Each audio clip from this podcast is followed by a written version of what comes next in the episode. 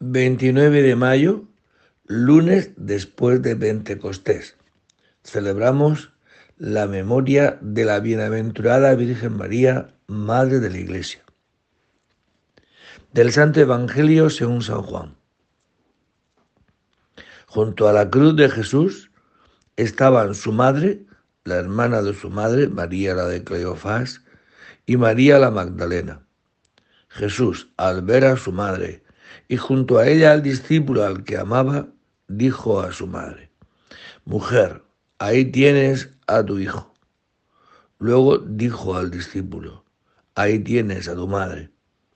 Y desde aquella hora el discípulo la recibió como algo propio.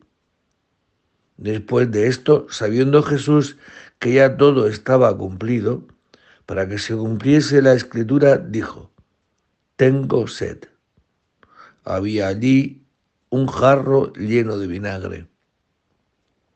Y sujetando una esponja empapada en vinagre a una caña de hisopo, se la acercaron a la boca.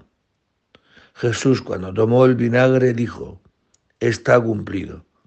E inclinando la cabeza, entregó el Espíritu. Los judíos, entonces, como era el día de la, de la preparación para que no se quedaran los cuerpos en la cruz el sábado, porque aquel sábado era un día grande, pidieron a Pilato que les quebraran las piernas y que los quitaran. Fueron. Los soldados le quebraron las piernas al primero y luego al otro que habían crucificado con él. Pero al llegar a Jesús, viendo que ya había muerto, no le quebraron las piernas sino que uno de los soldados, con la lanza, le traspasó el costado y al punto salió sangre y agua. Palabra del Señor. Bien, pues en este lunes el Papa Francisco pues ha querido y quiere que se celebre esta fiesta la bienaventurada Virgen María, Madre de la Iglesia, y que sea así escrita en el calendario romano. Eh, después de Pentecostés, este lunes, se celebra esta fiesta. Porque dice el Papa que esta fiesta, esta intercesión de la... Este celebrar esta fiesta para que la Madre de Jesús interceda por nosotros como punto de referencia de lo que es la iglesia.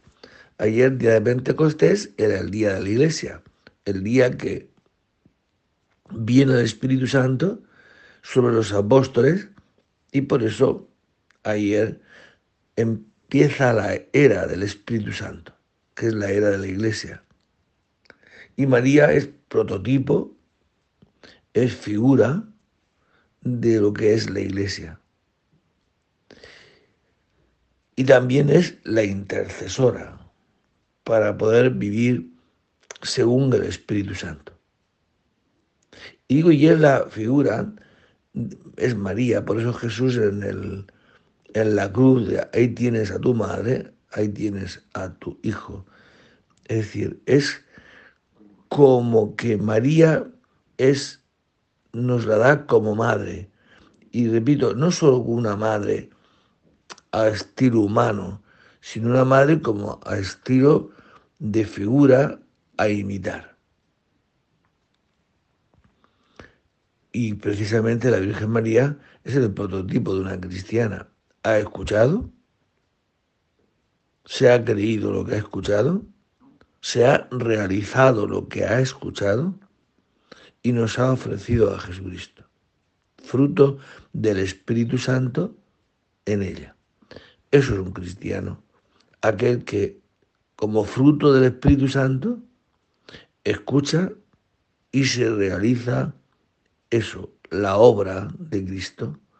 No la humanidad de Cristo, sino el Espíritu de Cristo. Eso es, eso es un cristiano. Aquel que escuchando y recibiendo el Espíritu Santo da obras de vida eterna, da obras de fe, da obras de amor, obras del Espíritu Santo. Por eso el Espíritu Santo en nosotros actúa y hace lo que hizo en la Virgen María. Por obra del Espíritu Santo, María tuvo un hijo. Nosotros, por obra y gracia del Espíritu Santo, tenemos unas obras cristianas.